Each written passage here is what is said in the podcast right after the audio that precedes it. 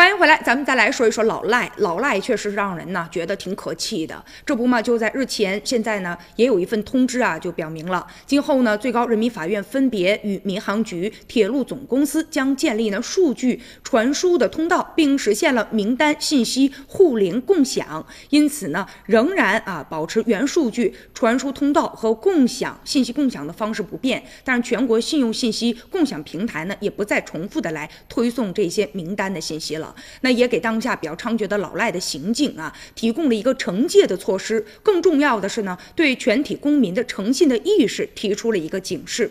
一直以来啊，很多老赖啊，明明比如说有偿还的能力，可是呢，宁可自己花钱，但是呢，也不愿意还钱，觉得钱到了我兜那就是我的，我怎么可能再掏出来呢？所以在这样的一种思维方式之下啊，他们其实这样的做法也已经危害了社会的诚信的体系了。其实呢，相关部门现在也已经啊出台了一些。措施师要严厉的来治理老赖这样的行为，而且呢，媒体也对老赖的行为多次的进行报道。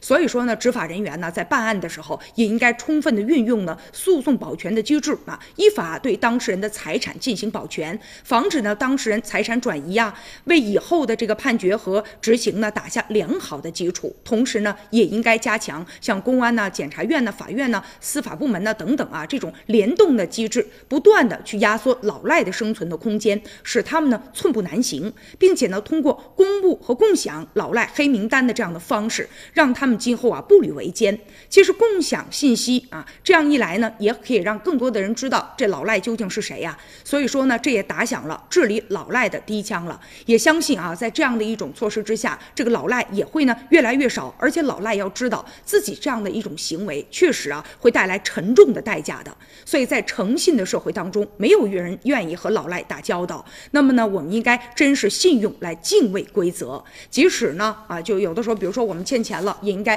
第一时间想办法去弥补自己的这些措施和呃这个自己的过错啊。然后呢，尽量啊，在第一时间把自己所有的欠债偿还。